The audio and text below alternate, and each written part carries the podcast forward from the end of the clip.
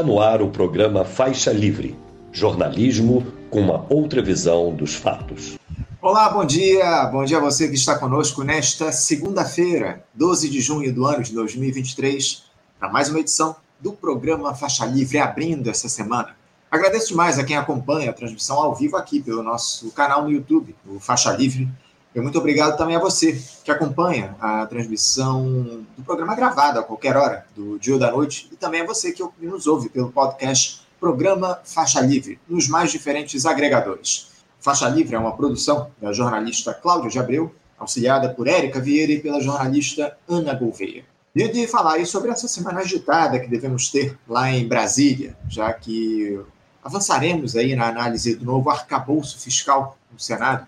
O relator da proposta, o senador Omar Aziz, terá uma reunião com o ministro da Fazenda, Fernando Haddad, para analisar os 31 pedidos de emendas ao texto que vieram, ao texto que veio da Câmara. Né? A reforma tributária também está na pauta lá no Congresso Nacional, só que na Câmara dos Deputados. O grupo de trabalho formado por parlamentares para produzir as diretrizes básicas dessa proposta concluiu seu trabalho e o texto deve ser analisado por uma comissão lá na Casa Legislativa. Além disso, o presidente Lula deve receber hoje a chefe da Comissão Europeia, a Ursula von der Leyen, para tratar em especial aquele acordo entre a União Europeia e o Mercosul, negociado desde 1999 e que ainda não saiu do papel. Para analisar todas essas questões, teremos duas entrevistas aqui no nosso programa. Primeiro, com um o jornalista e correspondente do, do portal Opinião em Pauta na Europa, Henrique Acker, falando direto de Portugal e que vai analisar outras questões que estão ocorrendo lá no velho continente. Agora, para falar sobre os temas econômicos, o nosso convidado será o economista e colunista do Instituto por Direito e Igualdades, José Luiz Fevereiro. Também falaremos hoje sobre a principal estatal do nosso país, a Petrobras, porque na última semana o presidente da empresa, o Jean Paul Prates, recebeu em audiência uma comitiva da Associação dos Engenheiros da Petrobras, a EPET, que levou propostas para a companhia. Nós vamos aqui conversar hoje com alguém que esteve nesse encontro. Eu me refiro ao diretor administrativo da AEPET, Fernando Siqueira, e também vai comentar aí a conclusão da venda do Polo Potiguar, no Rio Grande do Norte, e os efeitos que isso pode provocar naquela região. Parece que assim que esse negócio foi finalizado, com a venda do Polo Potiguar aí para 3R Petroleum na semana passada, os combustíveis já subiram de preço na região. Daqui a pouquinho, Fernando Siqueira explica tudo isso aqui para a gente direitinho. Vamos encerrar a edição de hoje em uma entrevista importante com a coordenadora geral do Sindicato Estadual dos Profissionais de Educação do Estado do Rio de Janeiro, CPRJ, Helenita Bezerra, explicando os rumos da greve da categoria. Ontem houve uma manifestação pela Orla de Copacabana exigindo que o governo de Cláudio Castro pague o piso nacional do magistério para os profissionais da educação, respeitando o plano de cargos, carreiras e salários Quero saber dela como é que andam essas negociações e se há uma nova assembleia para definir o, os rumos aí, o que deve ser feito daqui em diante. Como dá para perceber, assuntos candentes para iniciar a semana aqui no programa Faixa Livre.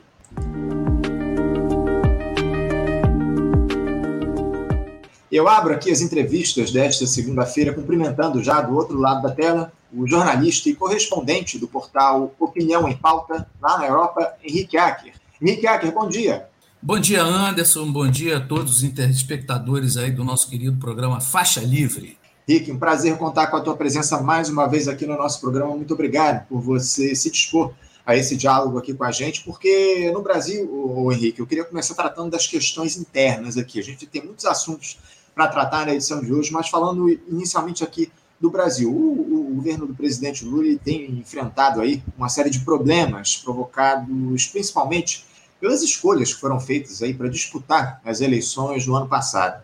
A oposição de um Congresso altamente conservador e um fisiologismo que está cobrando aí um preço cada vez mais alto para oferecer fidelidade, inclusive dentro da própria base aliada. Eu me refiro a partidos como União Brasil e o Progressistas, né, a legenda do presidente da Câmara, Arthur Lira, que querem mais espaço no executivo. Em meio a esses dilemas, Henrique, temos aí a discussão de um novo marco fiscal que deve ser analisado essa semana pelo Senado, após, aprovado, após ser aprovado pelos deputados, e de uma reforma tributária que teve suas diretrizes básicas apresentadas e será discutida com mais profundidade nos próximos dias em uma comissão lá na Câmara. Henrique, pelas notícias que chegam até aí, qual é a sua avaliação para esses pouco mais de cinco meses de governo Lula? Esses contratempos, ainda que esperados, não evidenciam aí uma fragilidade dessa tática do toma lá da cá que foi adotada? Olha, Anderson, isso aí era uma pedra cantada, né? Desde o processo eleitoral. Eu, por exemplo, é, não tenho nenhuma vergonha de dizer que é, tinha consciência plena de que isso ocorreria. Não é? Afinal, os atores principais da, da, vida política no Brasil, vida econômica e política no Brasil, permaneceram os mesmos. Né? Não foi o processo eleitoral que alterou seus interesses, não, é? não foi o processo eleitoral que alterou as suas posições né, e a, a, os locais estratégicos onde ele se encontra. Há gargalos bastante grandes, eu já conversei com vocês sobre isso, insisto nessa posição, para o avanço da democracia no Brasil. Afinal, a democracia não é apenas o direito ao voto. Né? A democracia é necessariamente o estabelecimento de uma série de princípios é? e de, uh, de direitos e benefícios é? mínimos para que a sociedade possa avançar não, em conjunto. E isso não aconteceu. O fim da ditadura no Brasil não estabeleceu essas condições. É? A gente sabe, eu participei daquele processo, eu era estudante à época, é, é, a pressão que foi não é, de um lado e de outro não é, para que se estabelecesse, restabelecesse a democracia. E ela foi restabelecida com limites. E um dos gargalos que a gente tem é um Congresso Nacional dominado por oligarquias regionais e, e, e interesses e lobbies né, de grandes grupos monopolistas no Brasil. Você tem o lobby da saúde privada, você tem o lobby uh, das empreiteiras, você tem o lobby do que você quiser, né? até religioso. Nós temos a bancada, da, enfim, aí dos evangélicos, etc. e tal. Então, o que mais se tem no Congresso Nacional são interesses privados é? e não o debate de interesses públicos. Obviamente, isso ia se manter e uma hora esse preço seria cobrado. Não é? Por quê? Não necessariamente não é? o, o governo de extrema-direita do Bolsonaro ele teria sustentação política no nível de impopularidade em que ele estava caminhando, para o qual ele estava encaminhando, ele estava caminhando. Né? E o resultado disso foi um alinhamento oportunista né, de setores da, da direita, conservadores e tudo mais, e das classes dominantes no Brasil, em torno da candidatura do Lula. Seria natural que isso aparecesse. São cinco meses e a gente tem que compreender esse processo do jeito que ele é. Além do que, nós temos um, um modelo político que é um misto de parlamentarismo e presidencialismo. Não é? Essa divisão, em muitos momentos, é interessante, em outros, como esse, quer dizer, é muito prejudicial porque o parlamento comandado, dirigido né, por essa gangue chamada Centrão, isso é uma gangue, isso é uma gangue, né? são legendas de aluguel, como a maioria dos partidos políticos, infelizmente, no Brasil, não é? É e que negociam seus interesses a partir da colocação de, de cabos eleitorais, a disputa de orçamento, como a gente vê aí é, é, todos os anos e tal, não é? da máquina pública para beneficiar meia dúzia. Né? Então, é, é, eu não, não vejo como, como esse processo seria diferente. Agora, o que pode ser diferente, Anderson, do meu ponto de vista, hum. é a condução do processo político. É aí que, quer dizer, uma coisa é o processo eleitoral, outra coisa é o que pretendem os atores políticos que, de alguma maneira, se beneficiaram do resultado eleitoral. Não é? A gente não pode esquecer que o Centrão cresceu. Uhum. Né? E também não podemos esquecer que o presidente Lula, do meu ponto de vista hoje, é o principal porta-voz do, do, que restou, vamos chamar assim, de interesses populares no Brasil. Sim. Então, é um cabo de guerra, e esse cabo de guerra tem que ser assumido. Né? É, às vezes eu vejo que o governo, ele, ele, vamos dizer assim, o governo Lula, ele joga essa responsabilidade para o Supremo, e tem tido, inclusive, uma postura nesses, nesses meses, até aqui, uma postura bastante interessante, transparente. É, eu não vou dizer combativa, porque seria exagero, mas uma posição firme, né? em defesa de princípios constitucionais e tudo mais, porque é disso que se trata. Dizer, o Centrão atropela a Constituição, atropela o, os, enfim, os mínimos princípios democráticos. Então, eu penso que existem duas formas de duas não, a gente está vendo na América Latina nesse período, coincidentemente, três formas de conduzir processos como esse. Um é o processo do Boric, no, no Chile, não é? que está cada vez mais permitindo o avanço da extrema-direita, a volta da extrema-direita, a reorganização da extrema-direita chilena, uma posição frágil, uma posição recuada, não é? De abrir mão do combate. Outra é a posição do Gustavo Petro, na Colômbia, que preferiu ficar com 20% do parlamento do que os 70% que o apoiavam, entre aspas, é? condicionando esse apoio é? a acordos espúrios, e está apelando é? ao processo de mobilização popular na Colômbia, que a gente viu semana passada, mobilizações gigantescas no país, em defesa de, da democracia, do avanço da, dos interesses populares, e o outro é esse meio termo, né? que a gente está vendo no Brasil, né? esse, esse morde e sopra. Até quando isso vai, eu não sei. Até porque o avanço do Centrão, dependendo das circunstâncias, se não houver mobilização popular, pode acuar o próprio presidente Lula. É o que deve acontecer, é o que a gente tem observado ao longo desse processo aqui no Brasil, o, o Henrique. O Centrão avançando cada vez mais liderado aí pelo presidente da Câmara, o senhor Arthur Lira. Parece agora que há aí uma, uma tentativa de se retirar o Ministério da Saúde e entregar lá para o PP, Progressistas, que é o partido do Arthur Lira, enfim, muitas negociações nesse sentido. O Lula está resistindo aí em tirar da Nízia Trindade o Ministério da Saúde, que é uma ministra da cota do presidente da República, ele quem indicou a Nízia Trindade, não é, não está na cota partidária a, a nomeação da Nízia para o Ministério, mas o, o Centrão está exigindo aí uh, como preço para oferecer fidelidade ao governo no Ministério da Saúde. Enfim, vamos ver como é que isso se dá. O próprio União Brasil, que teoricamente faz parte da base aliada, está pedindo. Né? Pois é, tem três ministros no, no governo, está tá havendo aí uma negociação para a saída da ministra do Turismo, lá, Daniela do Vaguinho, para a ocupação do cargo de um nome ligado ao partido, à União Brasil, na Câmara dos Deputados. Enfim, muitas negociações ocorrendo aí, algumas definições devem ocorrer ao longo dessa semana. Henrique, eu queria te questionar a respeito de como é que os europeus eles têm percebido, qual é a percepção dessa gestão Lula aí na Europa. O presidente brasileiro esteve já algumas vezes aí, inclusive em Portugal. Ele assumiu uma postura polêmica em relação àquele conflito entre russos e ucranianos. O próprio Volodymyr Zelensky, que é presidente da Ucrânia, fez críticas à posição de neutralidade do Brasil sobre essa guerra. O Lula tem feito sucesso aí na Europa, Henrique? Depende, o, Anderson, depende do ângulo da, da análise. Né? Na verdade, por exemplo, aqui em Portugal, os principais meios de comunicação, os, os principais é, redes de televisão privada abriram fogo né, contra a posição do governo brasileiro e do Lula, que eu considero, nesse caso, uma posição bastante equilibrada e correta, do meu ponto de vista. Quer dizer, eu, eu costumo dizer o seguinte: aqui na Europa só tem um chefe de Estado que defende a paz, é o Papa, que é argentino. Né? que é o chefe do Vaticano, que é um Estado, pelo menos.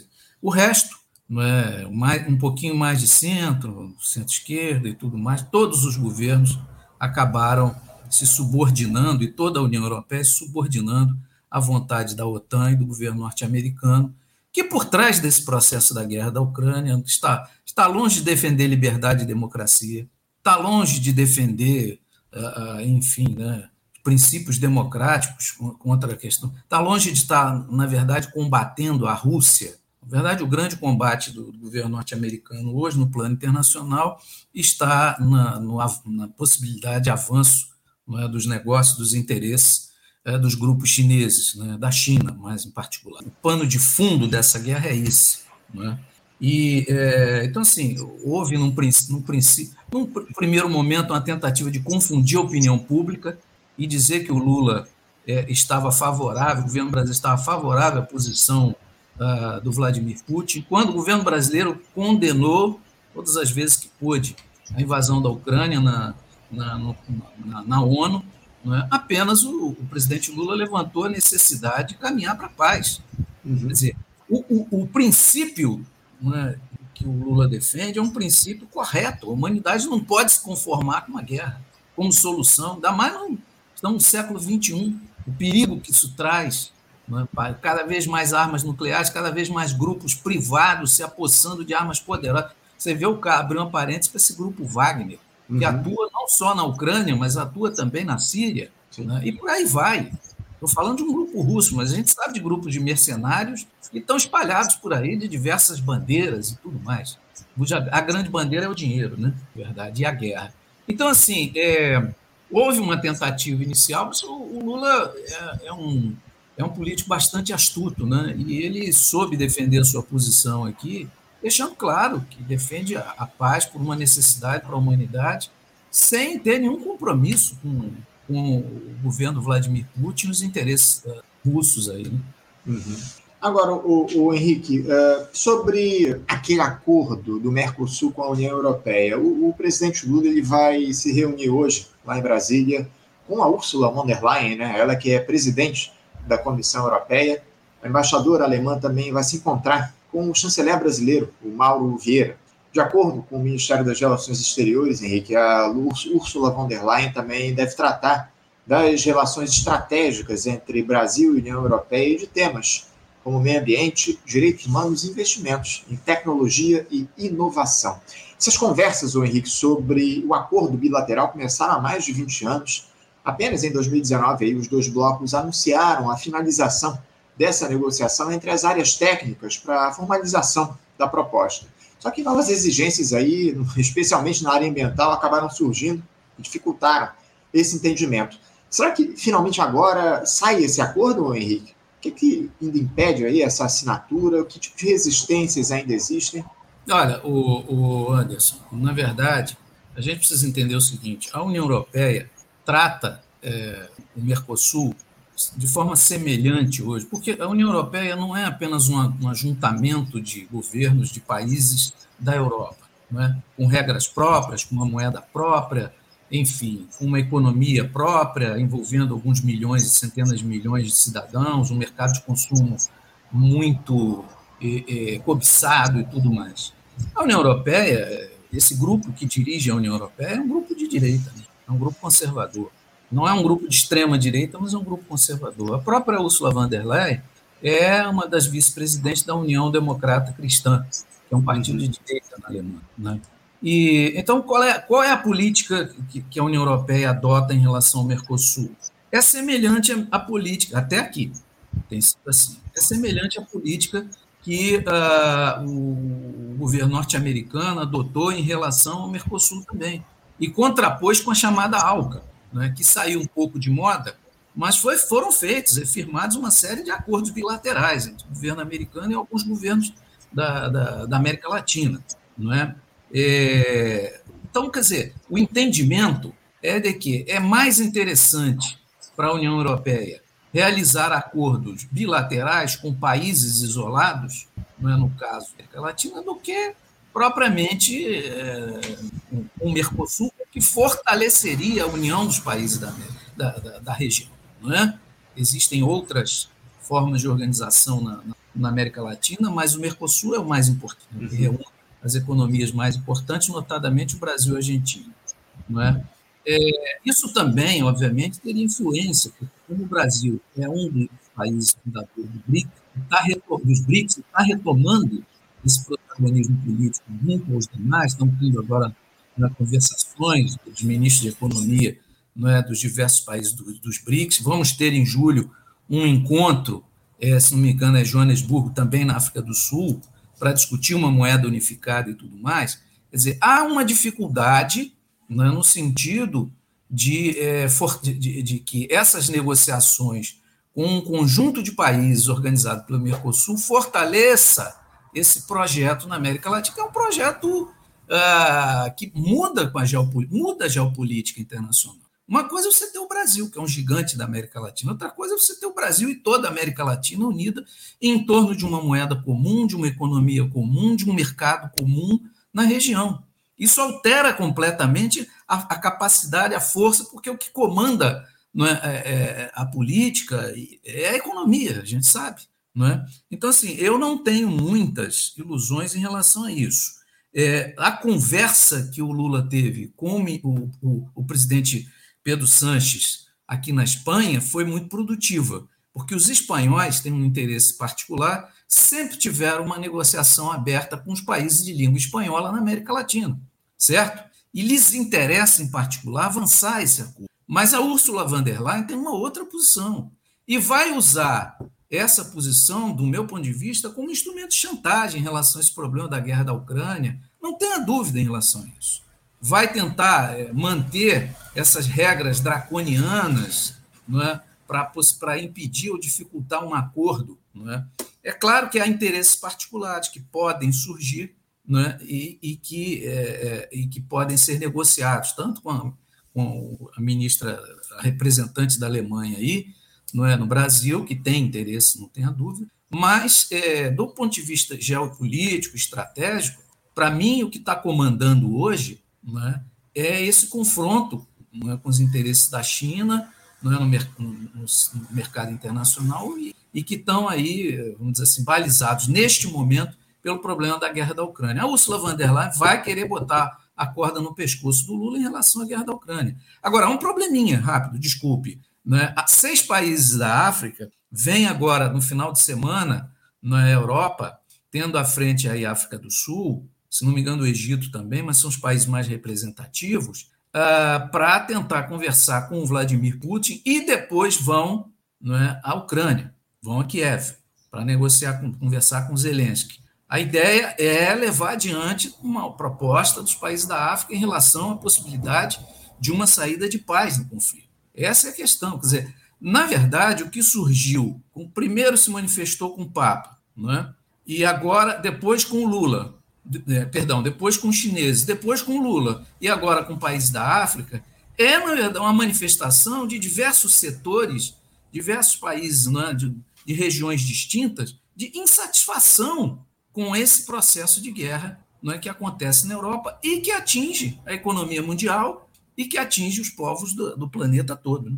Não, sem dúvida, sem dúvida. Mas você acha que está aí no radar, Henrique, essa possibilidade aí de, de um acordo de paz entre a Rússia e a Ucrânia? Porque pelo que a gente percebe por aqui, parece que, que vai haver pelo menos aí um acordo, no mínimo, de cessar-fogo entre os dois países. Você acredita que a partir dessas iniciativas que têm se colocado de negociadores externos, é, é possível que haja um acordo entre esses dois países? Olha, o, o Departamento de Estado, Casa Branca, que é quem está por trás desse processo, que, que hoje coordena politicamente né, esse processo, utiliza a OTAN e os países da União Europeia se subordinam a isso vergonhosamente. Eu digo isso porque estou aqui. É um escândalo a forma como tratam isso.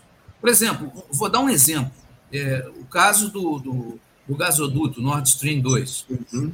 foi bombardeado e há duas, duas versões que são bastante complicadas. Uma delas é que a própria Ucrânia teria é, organizado um grupo de especialistas para fazer essa sabotagem no Mar, no Mar do Norte. Né? Para quem não sabe, o, Mar, o Nord Stream 2 é um dos grandes pilares aí de, é, de, de passagem, né?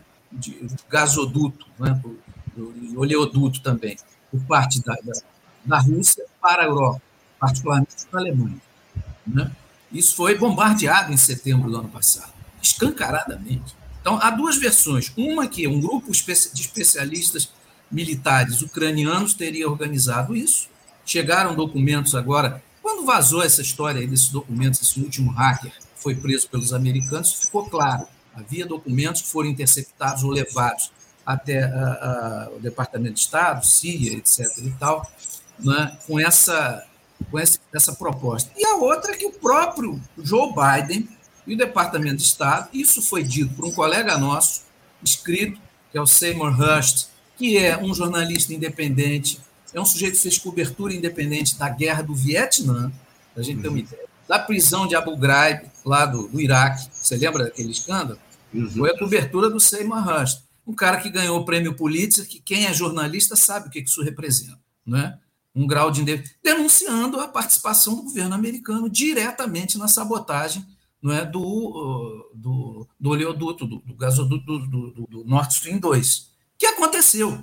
Por quê? Porque os americanos sabiam, não é? Eles, o governo norte-americano sabia que quanto maior a dependência da Europa em relação a gás e petróleo não é? do, do, do da economia russa, não é? pior ficaria essa relação econômica dos Estados Unidos e da própria OTAN com os países europeus, sem dúvida nenhuma. Então, assim, eu estou dizendo isso. Agora, em relação à guerra em si, eu acho que o que está claro é o seguinte: essa tal contraofensiva ucraniana é uma tentativa desesperada de recolocar a Ucrânia e o exército ucraniano numa condição melhor né, para uma negociação de paz que interesse ao Departamento de Estado né, e que leve, né, vamos dizer assim, a uma, um, um, um cessar-fogo e uma possibilidade de, de, um plano de paz que não desmoralize né, é, os interesses norte-americanos, que é de manter, é, enfim, todo um, toda uma condição de armas e né, próximo aí do, do território russo, que é o, o princípio dessa guerra toda foi esse. Né? Não tenha dúvida nenhuma. Isso interessa aos fornecedores de arma, interessa à OTAN, é, interessa essa cúpula da União Europeia e tudo mais. Tanto é que eles estão fazendo uma manobra com 12 países da OTAN, agora na Romênia, e os caras foram capazes de simular não é, o, a, o vamos assim, a detonação de foguetes para o mar, é, para o mar, é, é, é para o mar Negro, é? voltado para, como é que se chama? Para aquela península ali da, oh meu Deus do céu, é? da Crimeia, onde os russos estão, se instalaram, estão lá e tudo mais. Existe uma maioria russa ali na região, é sabido isso. Não é? Quer dizer, o negócio é escancarado. E dizem que não é provocação. Então, assim, eu, eu creio que, para resumir, o que quer o Departamento de Estado? Quer uma, o que querem os americanos? Interessa aí e a, essa cúpula da União Europeia? Interessa uma que o, com essa contraofensiva que, o, que, o, que os ucranianos, que, que as tropas ucranianas estejam em melhores condições, retomem parte do território ucraniano, não é isso? Para que essa negociação com os russos se dê numa condição. Porque, do ponto de vista político, esse isolamento da guerra está crescendo cada vez mais. Não é só mais um problema do Papa, do Lula, dos chineses, já é um problema dos países africanos e vai crescer, não tenha dúvida.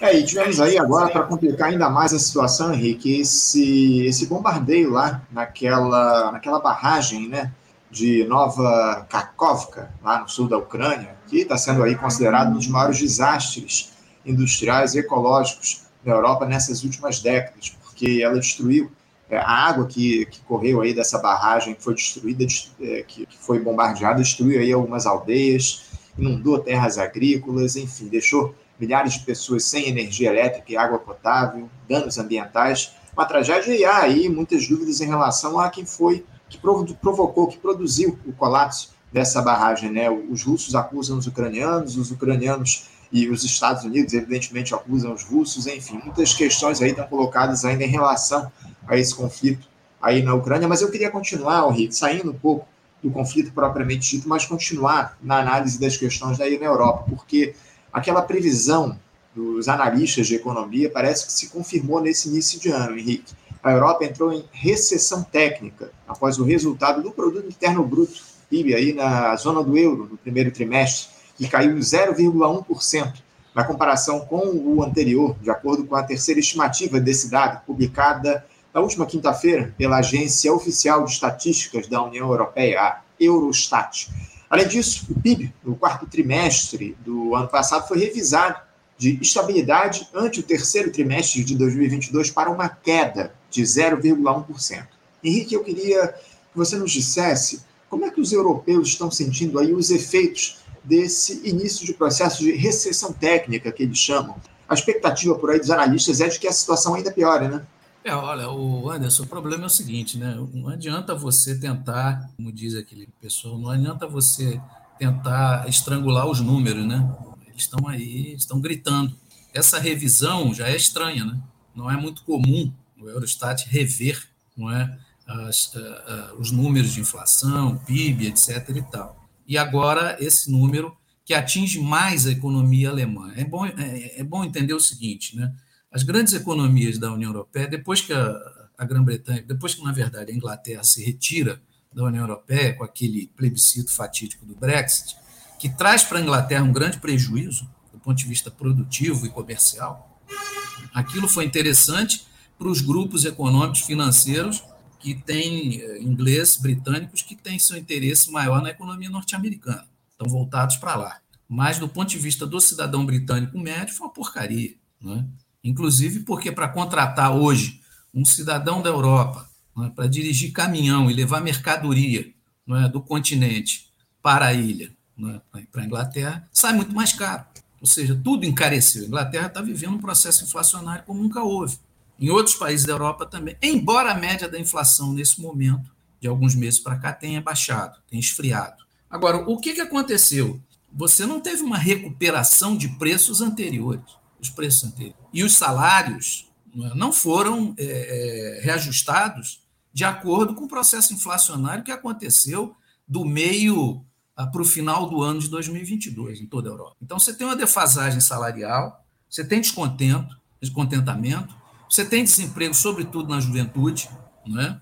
É, você tem aplicação de novas tecnologias sem que isso redunde numa política mais clara, mais evidente de recuperação de empregos ou de criação de empregos em outras áreas, porque a aplicação de novas tecnologias ela tem uma consequência óbvia na área do emprego. Então, assim, você tem hoje problemas que vão desde os preços dos combustíveis, que agora estabilizaram, agora estabilizaram, tá? até o problema dos preços da, da, dos alimentos, porque os grandes produtores aí, é? a Ucrânia e a Rússia, são grandes produtores de cereais, né? e quer dizer, que distribuíam para toda a Europa. Né? Você vê o acordo de cereais aí, batendo. Dizem né, que os russos e os ucranianos não negociam nada. Mentira, negociam porque tem que negociar. Quando o negócio bate no bolso, tem que negociar essa questão aí da, da passagem dos cereais pelo Mar Negro, não tenha dúvida. Né? É, uma forma, é a única forma que existe de escoamento por ali, em grande quantidade, são navios, cargueiros e tudo mais. O problema dos combustíveis, não, é? não tenha dúvida disso.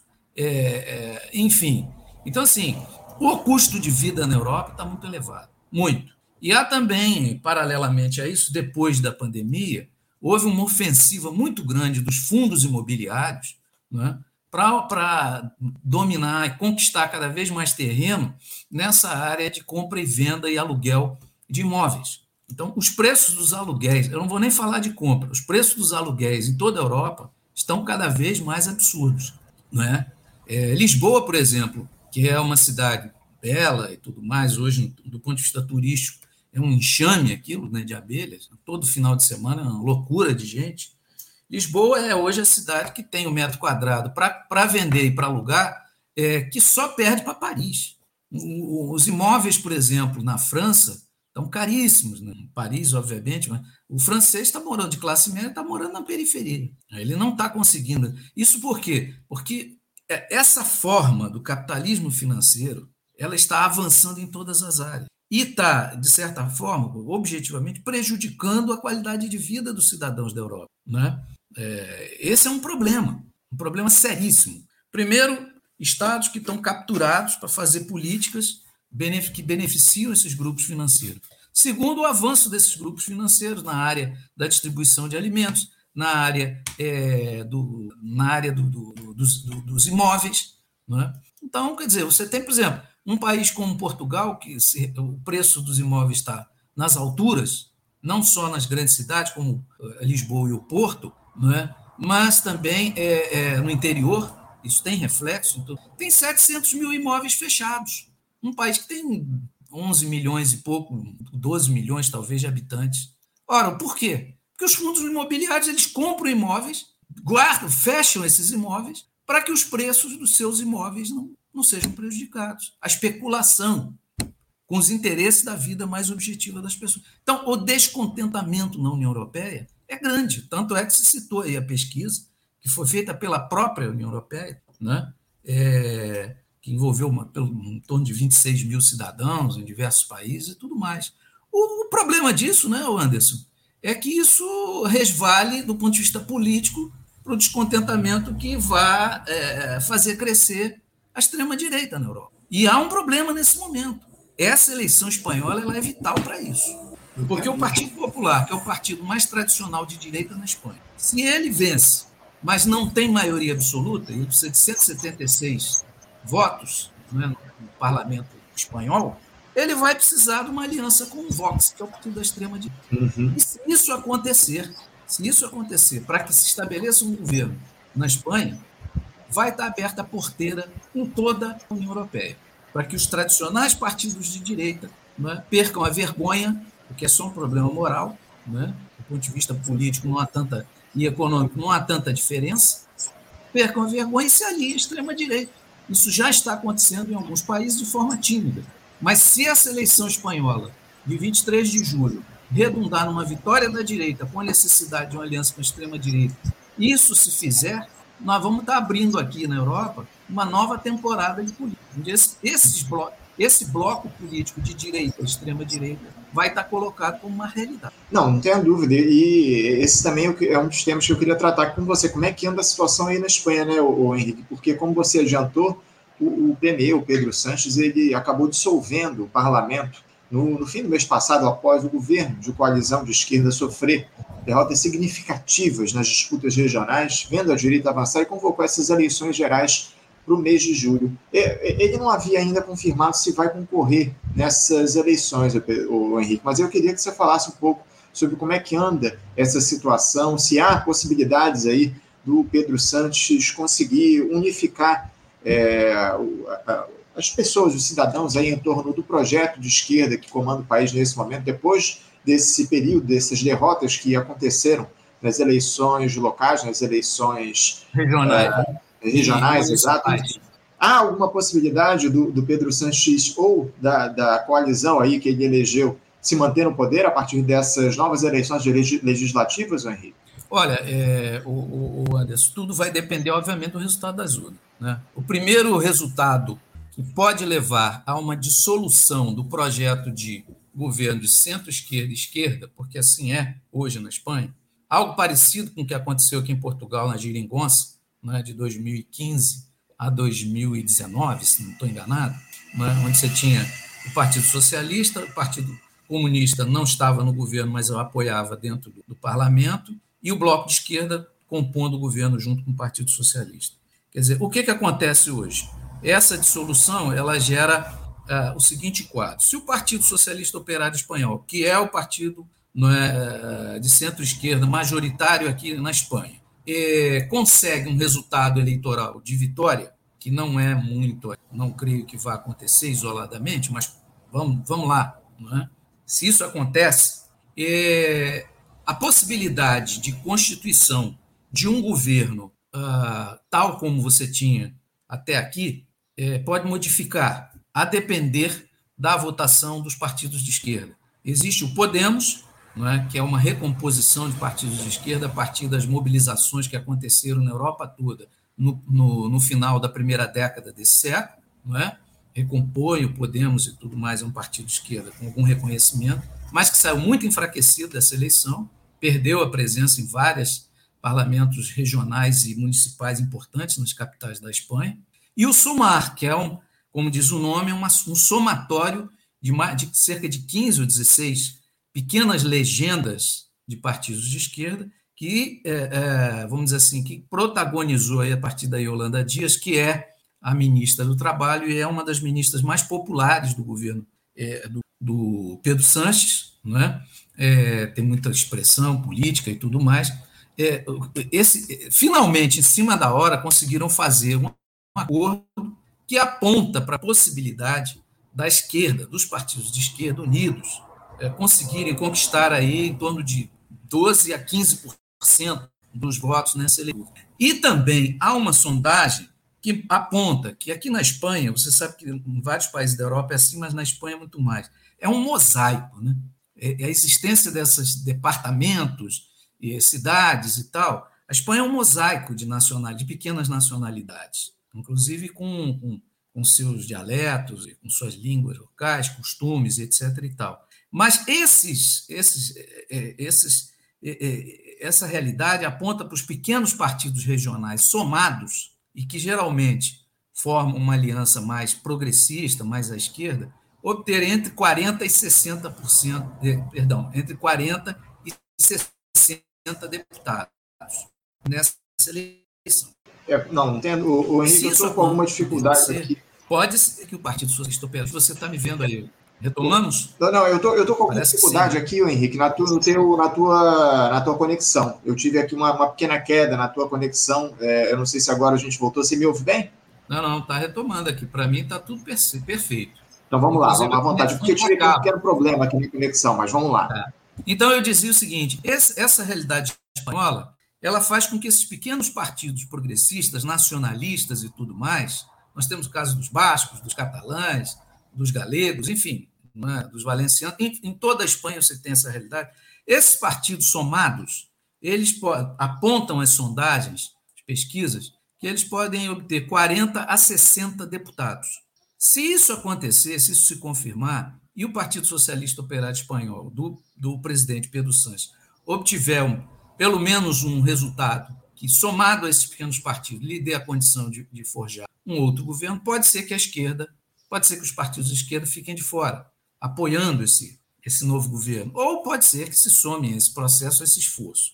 Tudo vai depender, evidentemente, de quem vai ter o um melhor desempenho no 23 de julho. Mas as sondagens apontam né, para a manutenção do crescimento do Partido Popular, que é um partido de direita tradicional, e também da manutenção do crescimento do Vox, que é um partido de extrema-direita. Se os dois tiverem força para, somados, é, formarem um, um, governo, como eu disse, isso não é um problema só da Espanha, passa a ser um problema da política em toda a União Europeia.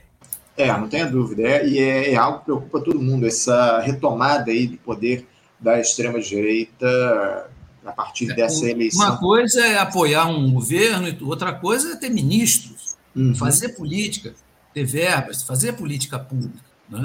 A Espanha foi um país que, nesses últimos anos, avançou muito nas questões sociais, nas questões de liberdade individual, dos, das minorias e tudo mais. Isso tudo está em risco. Não dúvida, não tenha dúvida. O, o, Henrique, eu também queria falar rapidamente é, a respeito do, da situação lá do Julian Assange, né? O caso Julian Assange, porque na, na última semana um juiz da Suprema Corte de Londres negou permissão para que o Julian Assange permaneça aí por lá e, e, e para que ele, acima de tudo, apelasse contra a ordem de extradição para os Estados Unidos, onde ele enfrenta acusações criminais sob a lei da espionagem. É mais um capítulo dessa saga que envolve o jornalista Julian Assange.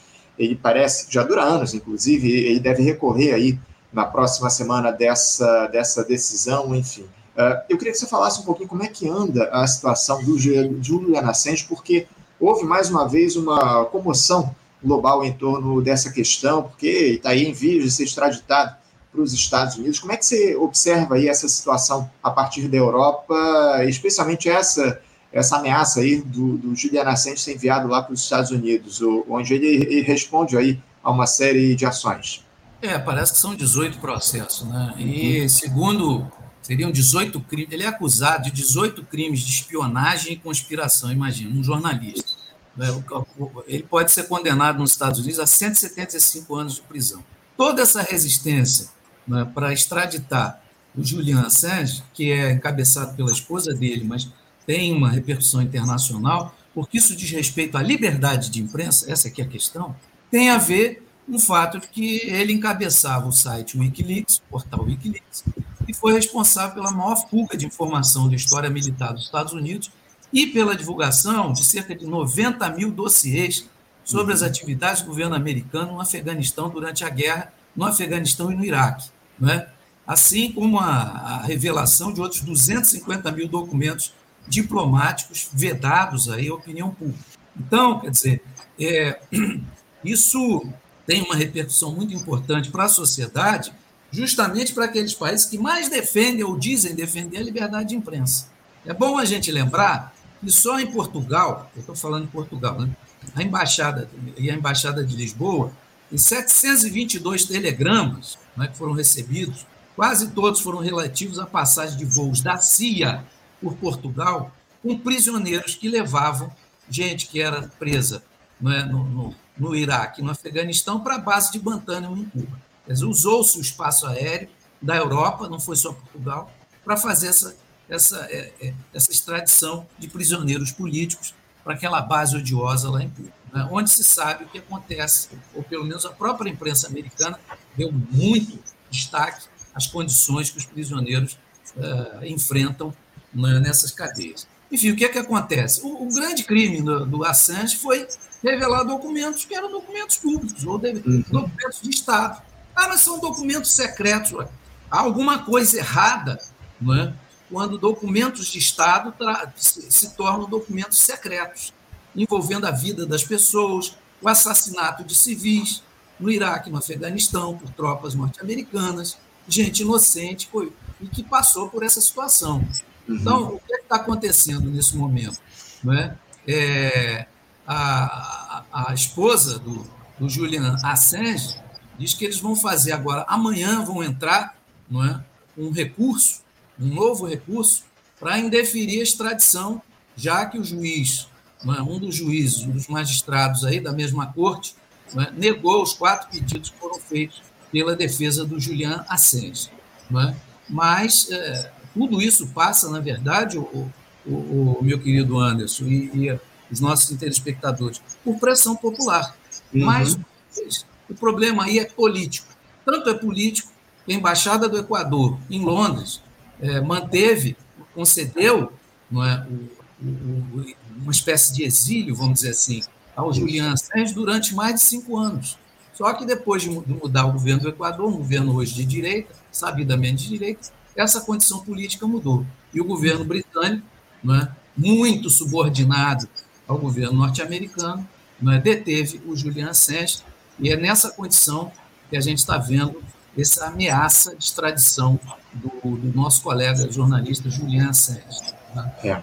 Muito, muito grave a situação, como você muito bem disse, o, Henrique, isso afeta diretamente a liberdade de imprensa. É isso que está em questão a partir desse, desse caso do Julian Assange, do possível julgamento dele ou da possível extradição dele lá para os Estados Unidos. A gente vai continuar acompanhando tudo isso aqui no nosso programa. Eu, eu queria encerrar, o, o, o Henrique, com uma, uma notícia aí que me chamou a atenção e que mostra aí como a entrega das empresas estratégicas do Estado é um, um erro enorme, porque a EDF, que é a concessionária de energia elétrica na França, retornou oficialmente na última semana à propriedade do Estado após quase 18 anos no mercado acionário.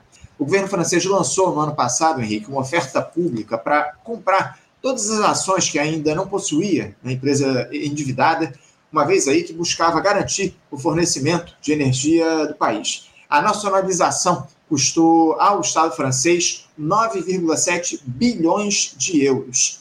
O presidente Emmanuel Macron pretende fazer aí da empresa o pilar principal de um plano de investimento maciço em novos reatores nucleares. Essa é uma discussão que está colocada, inclusive, aqui no Brasil, né, Henrique? Essa necessidade de se reestatizar a Eletrobras. E os exemplos mundo afora mostram o tamanho do erro que foi a venda das ações da empresa no ano passado. A Advocacia Geral da União, a AGU, inclusive, entrou uma ação no Supremo Tribunal Federal reivindicando que o governo tenha votos no Conselho de Administração da empresa proporcionais ao percentual das ações do Estado brasileiro. Só que isso mostra-se absolutamente insuficiente, Henrique. Precisamos, de fato, retomar a soberania em relação à Eletrobras. Você sabe dizer como é que se deu esse processo aí na, na França, Henrique, em relação à restatização da EDF? Houve muita mobilização popular pressionando pela retomada da estatal? Olha, Anderson, o problema aqui é um pouco distinto e tem a ver com a crise provocada, crise energética provocada por essa guerra, né? É, por a invasão da Rússia, invasão da Ucrânia pela Rússia. Por quê? É, você sabe que o fornecimento de energia elétrica na Europa é feito não, não com base em grandes hidrelétricas, porque não existem né, é, condições é, geográficas né, é, de terreno né, para se formar grandes barragens e as, as, as, as, grandes hidrelétricas aqui. Uma delas foi essa destruída aí em Kakov, né, uma, uma das seis barragens que existem ali, não é, na Ucrânia. Mas no resto da Europa, é, a energia elétrica é alimentada pelo gás e justamente pelo por óleo. É? E tudo isso é, encareceu demais, não é? com não só com a guerra e também com a sabotagem ao Nord Stream 2 né, muito desejada e obtida pelo governo norte-americano. Quer dizer, foi um tiro no pé. Essa guerra, para os cidadãos da Europa, foi um tiro no pé. O, os custos da, de, de, geração de energia cresceram até 600% do setor elétrico aqui na Europa durante o período que foi né, de maio, junho do, de 2022 até o final de 2022 e início de 2023. Agora que esses custos estão caindo um pouco por manobras que estão sendo feitas. Então, na verdade, toda essa movimentação do governo Macron para retomar, veja, 14% das ações. Não é que a EDF fosse privatizada. Na verdade, a EDF agia como empresa com uma política de uma empresa privada, apesar do seu capital ser majoritariamente estatal. E continua a ser assim, porque o que determina que uma empresa não é, tenha uma política mais voltada para o interesse público ou, menos, ou mais voltada para os seus acionistas, sejam eles minoritários ou não, ou para quem se beneficia com a venda de energia, é a política do próprio governo. Quer dizer, nós vimos isso com a Petrobras. O acionista majoritário na Petrobras, quem era? O governo brasileiro. Tinha 49% das ações. O acionista majoritário. Isso. E fez a política que interessou a grupos privados o tempo todo no governo Bolsonaro. Exato. E no governo Temer também.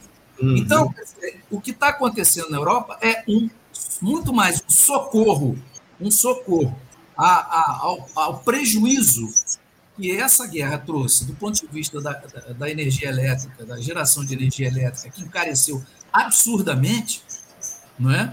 e que, se, e que redundou no preço para o consumidor, cresceu demais o preço ao consumidor, produto final da energia elétrica aqui. Como eu disse, não é gerada em sua maior parte por hidrelétricas, quedas d'água, etc. e tal, e barragens, mas por, a, a, a, abastecida por óleo e gás. Né? E o que é que você tem hoje? Você tem uma situação em que os governos estão tendo que intervir.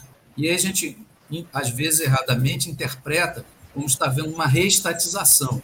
Uhum. Eu creio que quando isso reestabilizar, nós vamos voltar a ter a presença dos grupos privados comandando essas empresas, não tenha dúvida, porque Sim. a política da maioria dos governos da União Europeia é uma política de centro-direita. É isso. é isso. Lamentavelmente o quadro é esse. Aproveitando que a gente vai, falou aí sobre energia, agora no final desse papo, a gente vai continuar esse tema daqui a pouquinho, uma entrevista com o nosso próximo entrevistado que já está aqui nos aguardando do outro lado da tela, Henrique. Eu quero te agradecer muito a tua participação conosco aqui, abrindo essa semana no nosso Faixa Livre, Henrique. Muito obrigado pela tua participação. Desejo para você uma ótima semana de trabalho e deixo meu abraço. Um abraço para você, Anderson, para todos que estão aí. Quero... Ah, não posso deixar de falar do portal Opinião em Pauta, desculpe fazer uma pequena propaganda. É um, um portal que está sediado em Brasília, que começou suas atividades nesse semestre, está crescendo bastante, com essa pretensão né, de um jornalismo independente. E eu tenho participado como correspondente internacional sempre que possível aqui. Agora, é, deixar também um, nesse dia especial, né? 12 de junho é o dia dos namorados. Né? É verdade. E eu queria deixar um, grande beijo, abraço aí a todos os namorados e a todos que fazem do amor é, um sentimento mais importante né, para que a sociedade avance, cresça de uma maneira. Porque existe amor de diversas formas, né? é inclusive o amor ao próximo. Não é uma questão apenas moral, mas é uma necessidade para que a gente compreenda a possibilidade de uma sociedade diferente. Não é isso, Ana? Beijão para vocês aí. Belíssima e inspiradora lembrança, Henrique. Eu te agradeço muito por isso e pela, pela tua participação conosco aqui. Um abraço para você, Henrique. Até a próxima. É.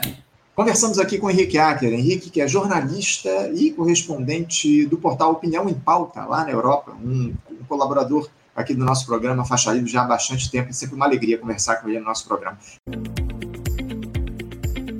Você, ouvinte do Faixa Livre, pode ajudar a mantê-lo no ar faça sua contribuição diretamente na conta do Banco Itaú, agência 6157, conta corrente 99360, dígito 8. Esta conta encontra-se em nome do Sindicato dos Professores do Município do Rio de Janeiro e região, o Simpro Rio, uma das nossas entidades patrocinadoras, mas seus recursos são destinados exclusivamente para o financiamento do nosso programa.